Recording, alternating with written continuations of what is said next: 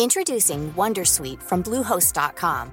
Website creation is hard, but now with Bluehost, you can answer a few simple questions about your business and get a unique WordPress website or store right away.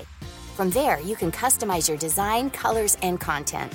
And Bluehost automatically helps you get found in search engines like Google and Bing. From step-by-step guidance to suggested plugins, Bluehost makes WordPress wonderful for everyone. Go to bluehost.com/wondersuite. Comment contribuer à un monde de demain plus durable La saison 2 du podcast Créateur d'impact va chercher les réponses en immersion au plus près des bénévoles, dirigeants d'associations ou bénéficiaires.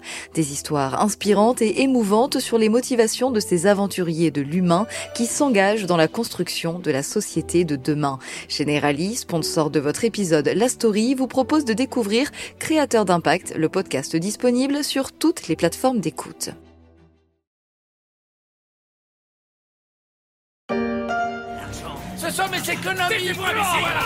Vous êtes suspecte. La demoiselle a tout à fait raison, monsieur l'agent. Ne lui parlez pas sur ce ton. Trahison, votre nouveau feuilleton inédit à partir du 18 septembre sur Novelas TV. Trahison. La série n'était pas diffusée sur BFM TV ni sur RMC, mais pour son actionnaire Altis, cette histoire de trahison a occupé la direction une bonne partie de l'été et obère même l'avenir du groupe, propriétaire de SFR en cette rentrée. Dette, avidité et trahison. Un suspense explosif pour Patrick Drahi. Moi, la trahison, ça m'a démoli. Une question de formation.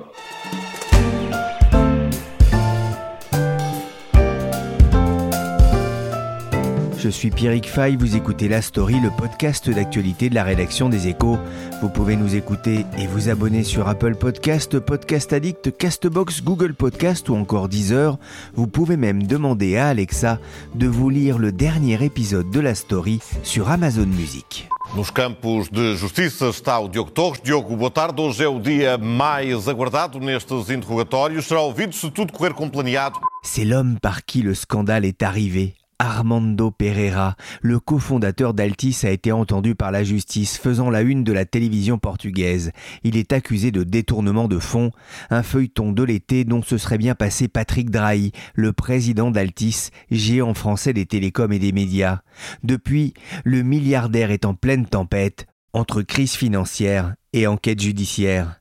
Bonjour Raphaël Balnieri. Bonjour Pierrick. Vous êtes journaliste au service high-tech média des échos, vous suivez notamment le groupe Altis. Alors d'abord, qui est Armando Pereira? Alors Armando Pereira, c'est un vrai self-made man, comme il y en a peu aujourd'hui. C'est un homme qui est parti de rien et qui est aujourd'hui la première fortune du Portugal et la 71e de France. Il a un patrimoine de 1,6 milliard d'euros. Euh, et c'est en fait l'associé euh, de toujours euh, de Patrick Drahi. Il a cofondé Altis avec Patrick Drahi en 2002. Il avait même à l'époque 20% du capital. Et en fait, c'était le patron officieux de tous les achats. Donc euh, il avait la main sur tous les achats du groupe et les relations euh, fournisseurs. Alors son histoire est, très intéressante. Il est né en 52 euh, près de Porto au Portugal dans une famille très modeste d'agriculteurs. Il quitte l'école à 11 ans. Et ensuite, il part pour la France à 14 ans. Euh, il le raconte lui-même avec seulement euh, deux pantalons, deux chandails et l'équivalent de 600 euros. il faut bien se rappeler qu'à l'époque, le Portugal euh, était un pays pauvre qui sortait de la dictature et donc il y a eu toute cette vague de migration portugaise vers, vers la France. Et donc, arrivé en France, il, plonge dans les télécoms, il devient installateur de lignes téléphoniques. Et en 85, il crée Sogetrel, qui est une entreprise qui existe toujours aujourd'hui. Euh, c'est dans ce cadre-là qu'il va rencontrer euh, Patrick Drahi. Et Patrick Drahi va être séduit par son âme d'entrepreneur, un peu prêt à tout, qui lui rappelle un peu euh, sa propre histoire, puisque Patrick Drahi aussi voilà, est né au Maroc et arrive en France. donc voilà, c'est deux personnalités qui, qui, matchent très vite et ils vont faire ce chemin ensemble jusqu'à aujourd'hui. Il y a un parcours hors norme de la part d'Armando Pereira que lui reproche la justice portugaise. Ce qui s'est passé, c'est le 13 juillet, en fait lorsque le, fisc et la police portugaise débarquent dans la somptueuse villa d'Armando Pereira euh, près de Porto euh, au Portugal. Ils lui reprochent en fait 11 euh, bah, chefs d'accusation, ce qui est pas rien. dont notamment fraude fiscale, corruption, blanchiment. En fait, il est suspecté d'avoir mis en place un système à son profit c'est-à-dire qu'en fait, il orientait tous les achats d'Altis vers des sociétés qui en fait lui appartenaient en surfacturant et en empochant derrière du coup la, mise et en dissimulant évidemment ce, pactole euh, au fisc. Donc c'est un système en fait de, rétro-commission. Et donc euh, on lui reproche euh, d'avoir dissimulé en tout 650 millions d'euros et la perte pour le fisc portugais serait de, de 100 millions d'euros. Donc en fait c'est vraiment une enquête que le Portugal a mené pendant des années sur plusieurs entrepreneurs euh, du pays, dont Armando Pereira, et qui a révélé euh, ce système qui en fait chez SFR était connu mais qui n'était jamais vraiment sorti avec autant de détails euh, sur la place publique et donc en réalité pour beaucoup de salariés d'SFR c'était pas véritablement une, une surprise. Uma dessas viaturas de luxo pertence a Armando Pereira. É um dos veículos mais exclusivos do mundo. Custa 8 milhões e meio de euros. L'enquête va suivre son cours. En attendant, la justice a saisi des biens du milliardaire dans le cadre de cette opération PICOAS, dont une voiture dont la valeur est estimée à 8 millions et demi d'euros, comme on l'entend ici sur CNN Portugal. Ils ont aussi saisi des documents selon la presse portugaise. Fin juillet, ses avocats ont expliqué que l'homme d'affaires avait toujours pris ses décisions dans l'intérêt de la société. Alors, en attendant, cette affaire éclabousse le groupe Altis dans son ensemble. Son président Patrick Drahi est-il visé aussi par euh, cette enquête? Alors non, Patrick Drahi euh, n'est pas visé, euh, du moins pour le moment, par, par cette enquête. En revanche, il a reconnu que ce système avait été aussi mis en place en France et que certains des, fournisseurs proches de Pereira travaillaient bien avec, avec SFR. À ce stade, il y a une quinzaine de salariés d'Altis, y compris en France, qui ont été suspendus ou alors qui ont démissionné de leur propre chef. C'est allé assez loin parce que même le, président d'Altis USA euh, a été euh, suspendu. Mais pour le moment, Patrick Drahi euh, n'est pas inquiété et Altis le rappelle d'ailleurs. Mais dans le secteur, certains se posent la question justement dans quelle mesure euh, Patrick Drahi euh, était au courant ou pas des, pratiques euh, supposément frauduleuses de son associé. Et on voit que Patrick Drahi est, resté proche d'Armando Pereira jusqu'à très, très récemment, puisque en décembre à Paris, lors des vœux de l'ARCEP, le régulateur français des télécoms, les deux hommes sont arrivés ensemble et, et semblaient encore assez proches. Courant août, Altis a présenté ses résultats semestriels. On attendait bien sûr la réaction de, de Patrick Drahi Qu'a-t-il dit? En plein été, Patrick Drahi a, pris la parole deux fois, euh, le 7 août euh, puis le 8 août. Euh, c'est très rare parce que c'est un, milliardaire très discret qui donne jamais d'interview et donc ça, révélait bien l'ampleur de la crise traversée par, par Altis. Donc le premier jour, il a d'abord eu une réaction à chaud un peu et assez personnelle sur l'affaire. il a dit texto qu'il avait été trompé et trahi par un petit groupe d'individus dont l'un de nos plus anciens collègues, donc euh, sans citer euh, nommément Armando Pereira, des collègues donc qui auraient profité de leur situation aux dépens du groupe et de ma propre situation. Il a donné quelques chiffres aussi pour essayer de minimiser euh, l'impact de l'affaire. Il a dit que les pratiques frauduleuses, supposément frauduleuses, euh, ne concernaient que quelques pourcents des achats. Et il a déroulé un peu le, plan, de, crise, entre guillemets, donc avec euh, le gel des paiements vers les fournisseurs concernés, le lancement d'un audit interne, le travail avec les cabinets d'avocats, etc. Et la deuxième fois, donc le 8 août, euh, là, il a vraiment axé son discours sur le désendettement. Donc il a dit, notre seule priorité désormais, c'est le désendettement, puisqu'il a une dette environ de 60 milliards, et donc il a donné un peu voilà, son plan en, trois leviers pour, euh, pour désendetter euh, Altis. Donc c'était un virage un peu à 180 degrés, parce que Altis s'est toujours construit sur des acquisitions financées par la dette, et là au contraire, c'est la priorité au désendettement. Ah, ah, ah, une petite discorde peut-être? Non, non, non, on se taquine. Pensez, on est amis depuis 30 ans. C'est vrai, des amis de 30 ans depuis 3 mois. Ah, il faut se méfier hein, des amis, des vieilles amitiés, des amitiés euh, de 30 ans, y compris euh, en affaires. On, va en reparler effectivement de, la dette parce que c'est aujourd'hui devenu le principal souci du groupe au-delà de cette affaire judiciaire. Euh, est-ce que ce scandale a quand même eu déjà des, des conséquences financières sur le groupe Oui, bien sûr. Alors il faut savoir que les deux grandes agences de notation avaient déjà dégradé Altis au printemps face à ces 60 milliards euh, de dettes, donc euh, standard S&P et, Moody's.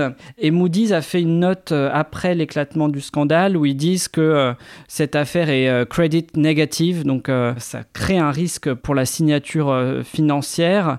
Et après, on a vu en effet sur le, marché obligataire un certain stress financier puisque des tranches de dettes d'Altis se vendaient avec une décote de plus de 50%. Donc ça montrait en effet une, une certaine fébrilité après, euh, Altis en face euh, dit bien voilà qu'ils n'ont pas de grosse échéance avant 2028 euh, et qu'ils conservent encore du, cash, mais ça a quand même jeté un doute, oui, sur, sur la signature financière de Drahi. Hein. Il y a eu un signal d'alerte. Ouais, c'est aussi hein, ce qui l'a poussé vraisemblablement à prendre pour la première fois depuis 2017 la parole devant les analystes financiers. Il y a un feu à éteindre puisque cette crise intervient, c'est vrai, au, au pire moment pour le groupe dans un contexte de remontée des taux qui pèse sur les groupes endettés. Et alors, vous parliez de d'échéance à rembourser, ça ne sera pas immédiat, mais c'est quand même une épée de Damoclès pour, pour Altis? Oui, oui, bien sûr. Euh, donc euh, là, si on, si on, voit le calendrier, en fait, ils ont une première échéance en 2025 avec 1,6 milliard et ensuite ils auront euh, plus de 5 milliards à rembourser en 2027 et 9 milliards en 2028. Donc 9 milliards, ça semble énorme dans l'absolu, mais c'est en 2028 et il peut se passer énormément de choses d'ici là. Il faut plutôt regarder l'échéance de 2025, les 1,64 milliards mais là, a priori, Altis arriverait euh, à la rembourser en vendant ses data centers. Le process est déjà euh, bien, euh, bien enclenché, mais c'est vrai que globalement, bah, Altis en fait paye les, 15 ans de crédit gratuit, mais là, depuis la guerre en Ukraine, cette période-là est complètement révolue et donc ça remet un peu en question tout son modèle de, de financement. Non, la solution, ce serait de convertir votre dette en temps militaire. C'est-à-dire c'est-à-dire vous payez rien maintenant, mais vous rentrez dans l'armée de Camelot pour un certain temps. Oh bah vous parlez d'un cadeau, il a jamais tenu une épée de sa vie. Euh, qu'est-ce que vous voulez qu'on en fasse? Patrick Drahi doit trouver de l'argent pour rembourser une partie de cette dette, 60 milliards d'euros. Le groupe, vous le disiez, hein, s'est construit par acquisition, parfois coûteuse, sur un marché où les marges sont sous pression. C'est pas toujours facile de gagner de l'argent dans les télécoms. Une situation qui rappelle euh, la chute de Jean-Charles Naouri chez Casino. Naouri, autre personnage fort de l'économie française, avec cette interrogation. Patrick Drahi connaîtra-t-il le sort de, de Naouri qui a tout perdu ou presque hein? Oui, c'est la, grande question et c'est vrai que Beaucoup euh, ont fait le parallèle puisque les deux feuilletons sont euh, survenus un peu euh, bah, l'un après l'autre. Donc il y avait une concomitance assez marrante d'une certaine façon. Alors les points communs, c'est vrai que la distribution et les télécoms sont, sont deux marchés très concurrentiels avec 3-4 acteurs, des marges sous pression. c'est aussi deux groupes qui se sont énormément construits via des acquisitions financées par la dette, deux milliardaires très brillant, euh, un énarque d'un côté, un polytechnicien de l'autre. Donc voilà, on peut multiplier les parallèles. Pour autant, euh, certains analystes disent quand même que la structure du capital chez euh, Altis est plus lisible, puisqu'il y a eu un spin-off en fait entre d'un côté les activités France et de l'autre les activités américaines, donc avec des, silos de dettes qui ne se touchent pas. Et Altis a davantage un, problème de refinancement de dettes que de génération de cash euh, comme, comme chez Casino. En fait, il, continue de générer du cash et donc euh, on ne peut pas euh, mettre les deux affaires sur le même plan. Raphaël, avec Florian Deb aux échos, vous avez pris langue avec les syndicats et les salariés d'Altis, notamment chez SFR. Que disent-ils? Alors, ils partent à la, pêche aux, informations. Hein. Euh, il y a eu des réunions avec les syndicats euh, juste après ces prises de parole de, Patrick euh, Drahi. Ils craignent évidemment des conséquences pour, pour l'emploi, sachant que le, climat social chez SFR a été assez tendu ces dernières années. L'année dernière, le, PDG de SFR, Grégory Rabuel, a été subitement licencié. Cela faisait suite à un plan de licenciement qui touchait 17% euh, des salariés. Donc euh, voilà, ça c'est le contexte social chez SFR et cette crise euh, arrive dans ce contexte-là. Donc il y a énormément d'inquiétudes. Oui, vous disiez, Altis n'a pas trop de problèmes aujourd'hui pour euh, faire remonter euh, du cash, alimenter là aussi euh, la machine, notamment pour rembourser de la dette. Mais la remontée des taux complique quand même la tâche des, financiers du groupe. Et l'affaire portugaise, c'est pas forcément bon pour l'image. Il y a un autre souci à gérer pour le groupe, les États-Unis, où là, par contre, les affaires vont, vraiment mal. Oui, les affaires vont assez mal. Donc Drahi était arrivé aux États-Unis en, en 2015 en rachetant un premier câble opérateur, Suddenly puis un deuxième en 2016, Cablevision. Mais en fait, il a un peu du mal à avoir une euh, taille d'échelle euh, critique aux États-Unis. Hein. Il est surtout présent sur, sur la côte Est avec euh, environ 5 millions de, de clients. C'est pas beaucoup. Et donc là, en effet, au deuxième trimestre, chiffre d'affaires en chute. en bourse, l'action a été divisée par, par 10. Altis USA toujours euh, dans le vert, hein, avec un petit bénéfice d'environ 80 millions, mais là aussi ça baisse. Et surtout, là, l'affaire Portugal secoue euh, Altis USA avec le départ du président. Et donc, il faut vraiment en effet que Patrick Drahi euh, renverse la, vapeur aux États-Unis. Alors, comment Altis peut-il répondre à, ces crises? Quelles sont ses solutions? Alors, bah, c'est ce qu'a dit Patrick Drahi début août. il a identifié trois leviers. Le premier, c'est l'amélioration commerciale euh, chez SFR, ensuite le rachat de dettes par Patrick Drahi. Et enfin euh, des cessions euh, d'actifs. Donc peut-être sur le premier levier chez SFR, déjà il faut dire que ça reste un, bel actif quand même, avec 20 millions de clients sur le mobile, c'est le numéro 2 du marché, 6,5 millions sur la fibre, ce qui fait de lui le numéro 3. Et comme on le disait tout à l'heure, ils ont encore 4 euh, milliards des, près de 2 milliards si on enlève les, investissements. Donc euh, ils génèrent du cash.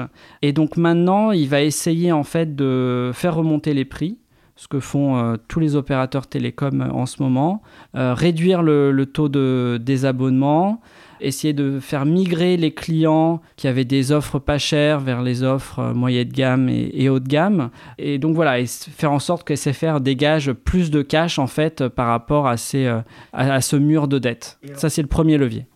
Un autre levier important hein, euh, que vous mentionnez, c'est euh, le groupe va devoir se séparer de, certains actifs? Oui, oui, tout à fait. Ce qui est intéressant, c'est que début août, Patrick Drahi euh, disait qu'il était prêt à vendre que les actifs non stratégiques, notamment ces, ces petits data centers dont on parlait.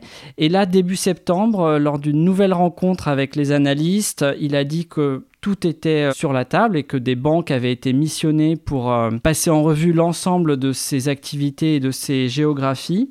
Et donc, euh, désormais, on évoque en effet des, des cessions partielles ou totales des actifs très stratégiques comme SFR, comme MEO au Portugal, la filiale en République dominicaine.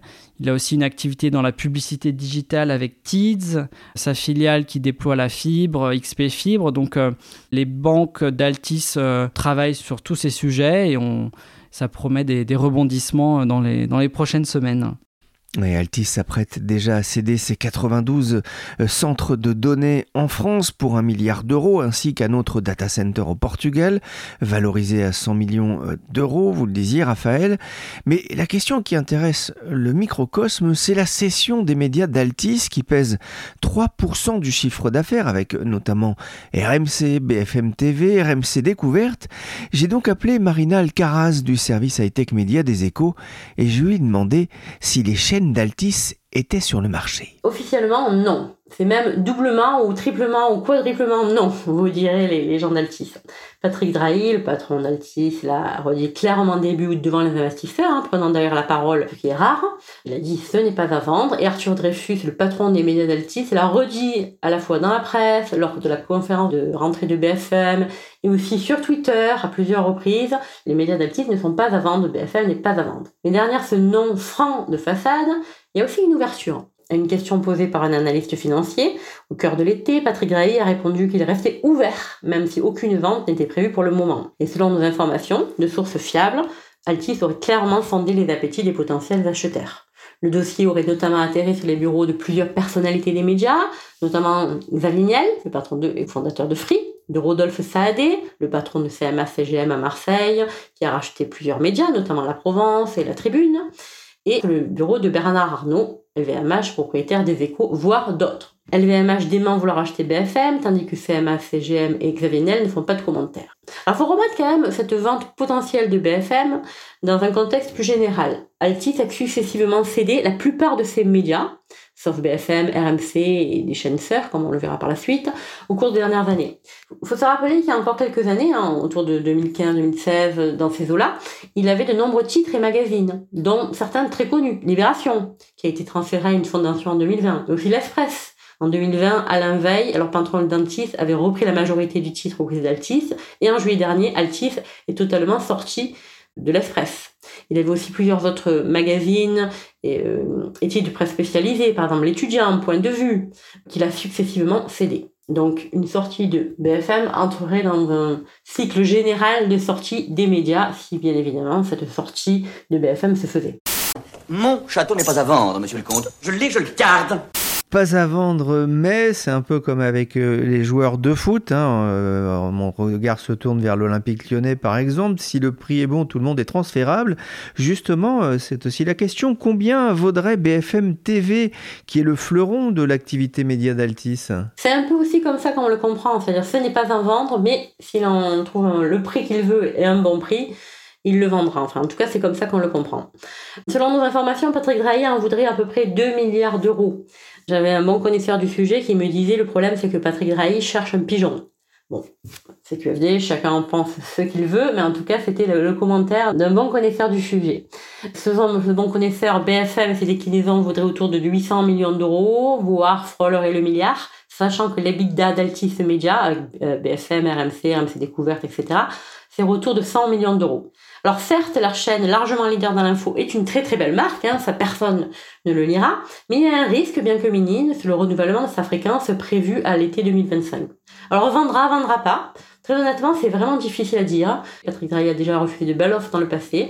Il est fier de BFM, il est bien conscient que la première chaîne d'info vaut bien plus cher que sa valeur financière faciale. Et euh, il a donc plusieurs autres actifs avant de, de, vendre BFM pour des entités sans groupe. Selon une proche du dossier, Next Radio, qui comprend donc BFM, RMC, numéro 23 devenu RMC Story, ainsi que le plan de départ de 2020, ont coûté environ 1 milliard d'euros au groupe. Donc on peut imaginer que le groupe ne le vendra pas moins que ça. En outre, Patrick Drahi est bien conscient que c'est une chaîne qui compte dans le paysage français, une chaîne qui contribue clairement à faire l'info. Dans ce contexte, quelle est l'ambiance dans, dans les activités médias du groupe alors BFM TV, on l'a dit, hein, c'est une belle marque, largement leader sur le marché des chaînes d'infos. Par exemple, à nous, c'est 2,7% d'audience et 3,4% en juillet, quand euh, CNews fait respectivement 2,1 et 2,4, LCI 2,1 et 2. Donc BFM TV est clairement au-dessus. Toujours est-il que même si ce groupe c'est un beau groupe, et même si les actifs médias ont de la valeur, en ce moment, ce n'est pas un contexte très très facile. Ce matin même, il y avait les chiffres du baromètre Bump sur la pub, du marché publicitaire donc au premier semestre. On voit que la télévision voit ses recettes baisser de 7,7% par rapport au premier semestre 2022. Et c'est également un retrait de 7% par rapport au premier semestre 2019, donc avant crise de Covid. Donc on le voit, euh, le marché télé est plutôt difficile en ce moment. D'autant plus que la durée d'écoute du média télé est loin d'être au fixe, signe que la télévision, le petit écran perd de téléspectateurs. Bref, on n'est pas vraiment en haut du cycle pour vendre. Merci Marina Alcaraz et Raphaël Balnieri du service high-tech média des échos. Ils vous feront vivre le feuilleton de l'avenir d'Altis dans les pages du journal et sur leséchos.fr. Cet épisode de la story a été réalisé par Nicolas Jean, chargé de production et d'édition Michel Varnet.